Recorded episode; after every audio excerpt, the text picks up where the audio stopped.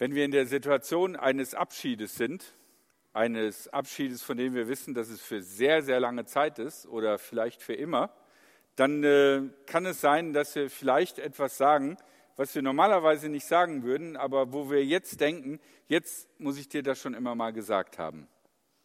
Und genauso ist das Johannesevangelium aufgebaut, weil ein, ja, ein Drittel des Johannesevangeliums handelt von all den Dingen, die Jesus seinen Jüngern gegen Ende der Zeit, die sie gemeinsam verbringen, sagt. Und der Text aus äh, dem, also der heutige Predigtext stammt aus dieser Situation heraus, wo Jesus seinen Jüngern noch eine ganze Menge sagt, gesagt hat schon. Und äh, das ist sozusagen jetzt äh, ein Stück von seiner Rede gegen Ende. Jesus beendete seine Rede. Danach blickte er zum Himmel auf und sagte, Vater, die Stunde ist jetzt da. Lass die Herrlichkeit deines Sohnes sichtbar werden, damit der Sohn deine Herrlichkeit sichtbar machen kann. Du hast ihm Macht über alle Menschen gegeben. So kann er allen, die ihm anvertraut sind, das ewige Leben schenken. Darin aber besteht das ewige Leben, dich zu erkennen, den einzig wahren Gott und den, den du gesandt hast, Jesus Christus. Ich habe auf der Erde deine Herrlichkeit sichtbar gemacht, denn ich habe das Werk vollendet, das du mir aufgetragen hast. Lass nun an mir die Herrlichkeit wieder sichtbar werden, die ich hatte, als ich bei dir war, bevor die Welt geschaffen wurde.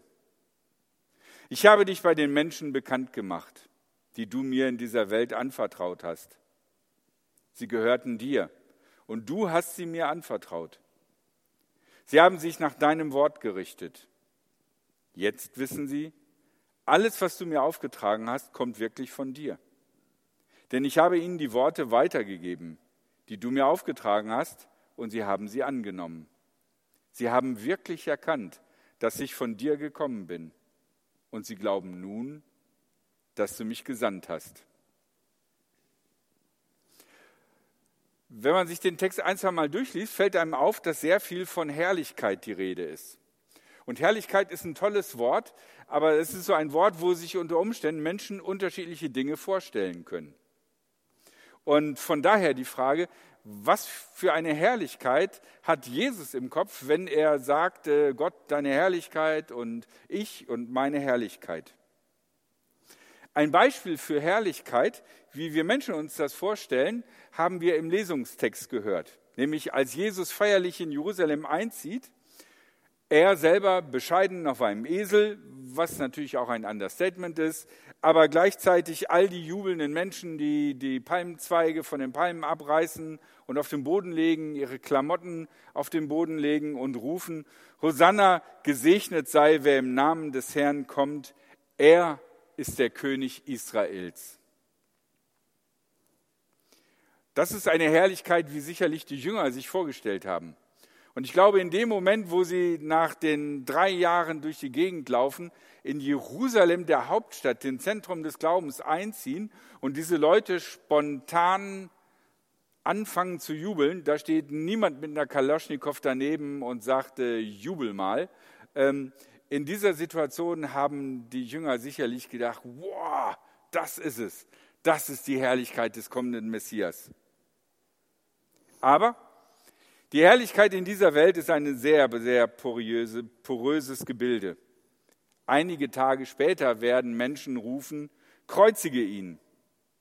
Vielleicht nicht die gleichen Leute, wie man immer in Predigten hört sondern andere Leute, weil Jerusalem ist groß und das sind nicht immer die gleichen 100 Leute oder 200 Leute, die sich irgendwo versammeln. Aber es ist ganz eng beieinander. Ein Jubel und eine Versammlung von Hass. Von welcher Herrlichkeit ist also die Rede? Diese poröse weltliche Herrlichkeit oder eine andere? Und äh, dazu meine ersten beiden Gedanken. Zuerst die Herrlichkeit Gottes. Jesus sagt, ich habe auf der Erde deine Herrlichkeit sichtbar gemacht, denn ich habe das Werk vollendet, das du mir aufgetragen hast. Die Herrlichkeit Gottes wird also sichtbar in dem vollkommenen Gehorsam Jesu gegenüber dem Willen Gottes. Und zwar, und das ist ein ganz wichtiger Unterschied zu, wie wir Menschen manchmal Herrschaft aufbauen, dem freiwilligen Gehorsam. Wir sehen das ganz deutlich in der Geschichte von Gethsemane, wo Jesus betet und sagt, ich möchte eigentlich nicht ans Kreuz, aber dein Wille geschehe. Jesus ringt darum und entscheidet sich, diesen Weg zu gehen. Es ist eine freiwillige Entscheidung. Und darin wird die Herrlichkeit Gottes sichtbar. Darin, dass Jesus das tut, was Gott ihm aufs Herz gelegt hat und was Gott möchte, dass getan wird. Was hat Jesus jetzt so Besonderes getan? Auch das führte aus, er sagt, so kann er allen, die ihm anvertraut sind, das ewige Leben schenken. Darin aber besteht das ewige Leben, dich zu erkennen, den einzig wahren Gott und den, den du gesandt hast, Jesus Christus. Die Aufgabe, die Jesus hatte, war die, den Menschen so von Gott zu erzählen und den Weg zu Gott so zu bereiten, dass sie Menschen zu Gott finden könnten und äh, in Gott ist das ewige Leben. Und das ist das Werk, die Tat, die Arbeit, die er vollendet hat. Wie kann er ewiges Leben schenken? Weil er ans Kreuz gegangen ist und für unsere Schuld gestorben ist. Die Herrlichkeit Gottes liegt also letzten Endes in Jesu Tod am Kreuz.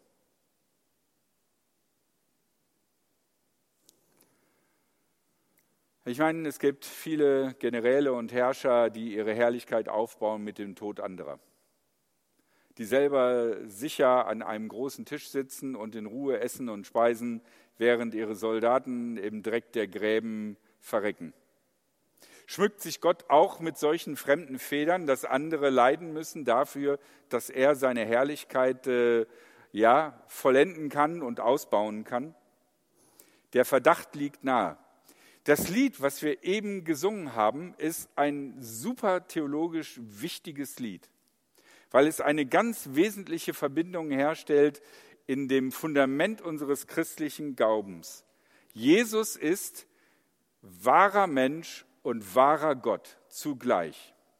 Wäre er nur wahrer Mensch, dann würde Gott seine Herrlichkeit inszenieren und verstärken durch das Leiden einer dritten Person, mit der er nichts zu tun hat. Das ist die Art und Weise, wie wir Menschen das oft machen. Aber Jesus ist wahrer Mensch und wahrer Gott. Jesus ist Gott. Das heißt, die Herrlichkeit, in die sich in Gott zeigt durch Jesus Christus, ist eine Herrlichkeit, die deutlich macht, ich, Gott, bin bereit, alles zu tun. Ich werde Mensch und löse die Sache selbst.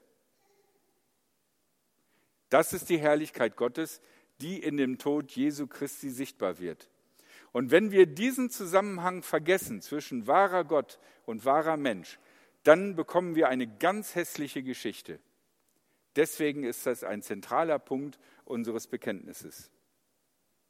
Kommen wir zu dem nächsten Punkt, die Herrlichkeit Jesu.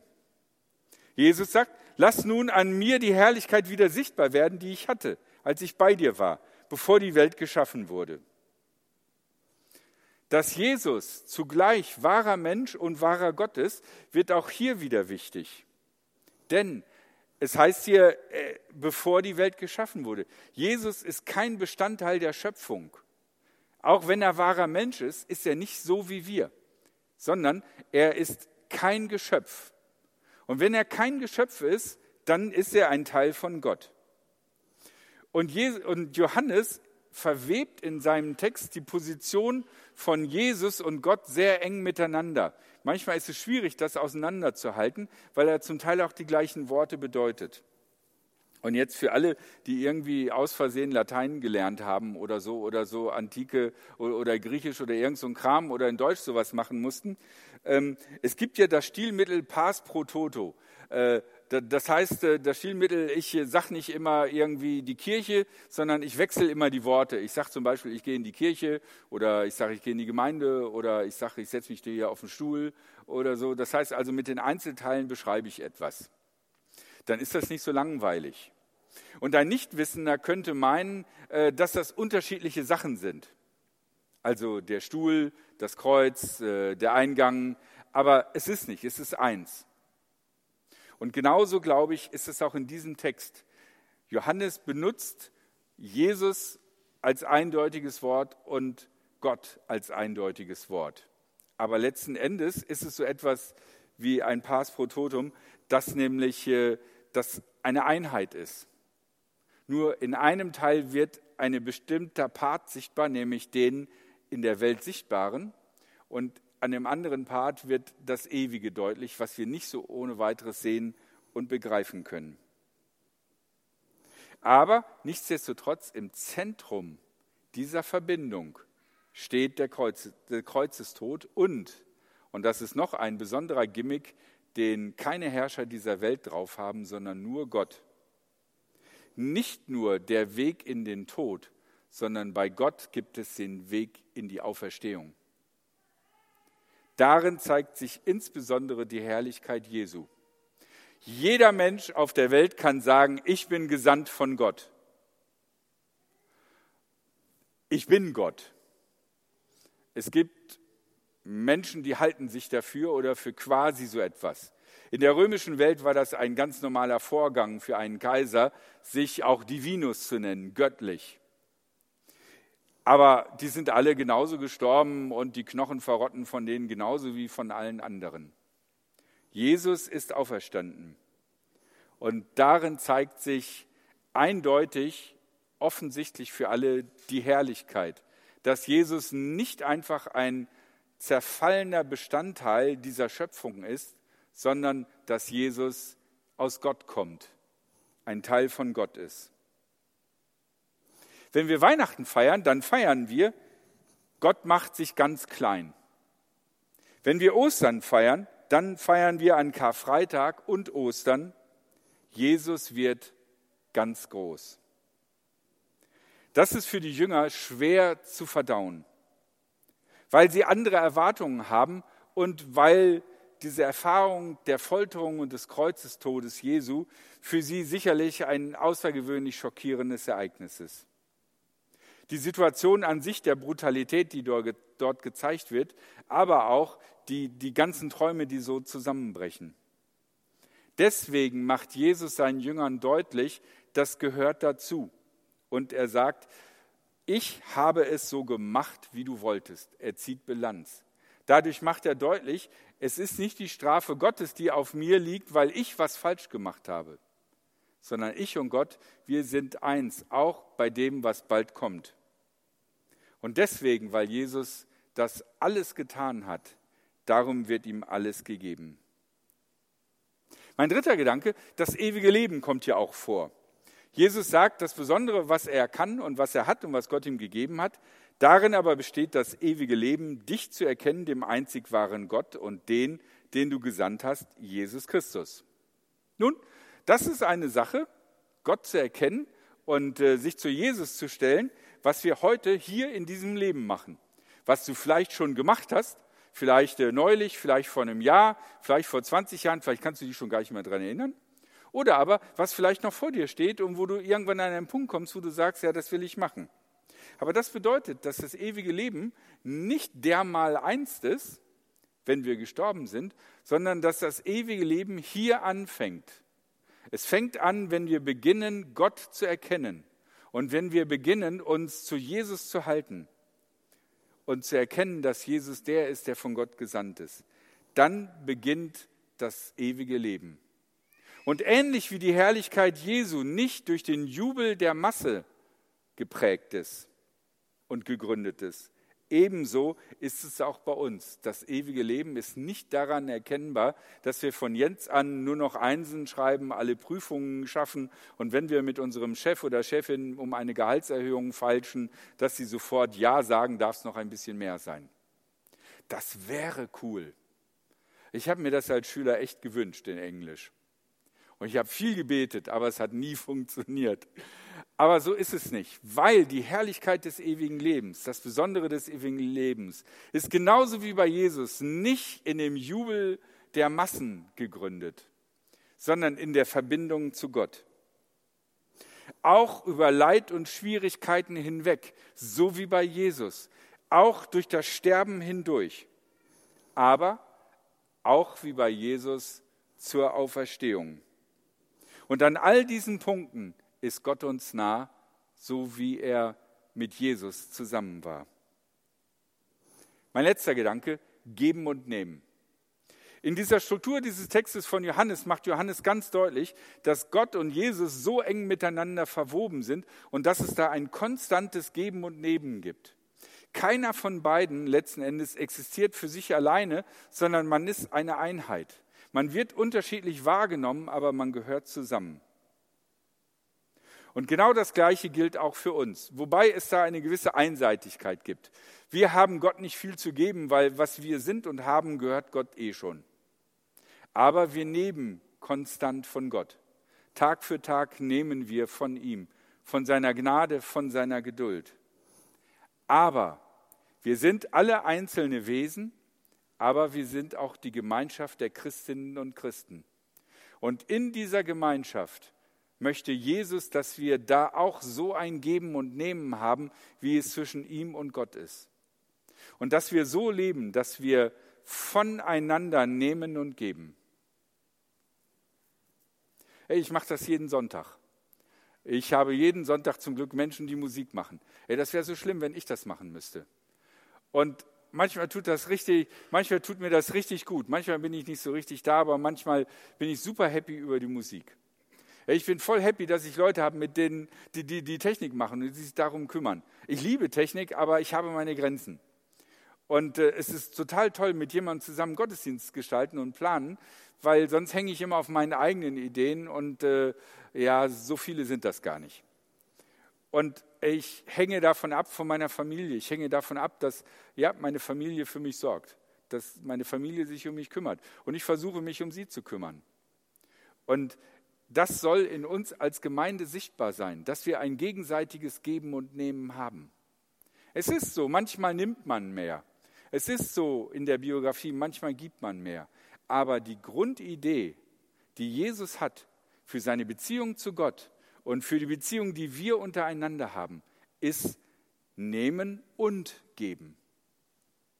Und durch beides werden wir bereichert, sowohl dadurch, dass wir nehmen dürfen, aber wir werden auch bereichert, wenn wir etwas geben dürfen. Deswegen, was hier in diesem Text für Gott gilt und wo die Herrlichkeit von Gott und Jesus darin deutlich wird, dass sie einander geben und nehmen und zusammengehören, genauso wird sozusagen für Menschen, die auf christliche Gemeinde gucken, deutlich, dass hier die Kraft Gottes wirkt. Nicht daran, weil wir die besten Sänger sind oder die coolsten Leute und super fromm sind, sondern daran, dass wir einander geben und nehmen und füreinander da sind. Das ist die Herrlichkeit, die Gott uns gegeben hat. Dass wir ihn erkennen dürfen und dass das ewige Leben hier und heute beginnt. Im Nehmen von Gott und im Geben und Nehmen füreinander. Amen.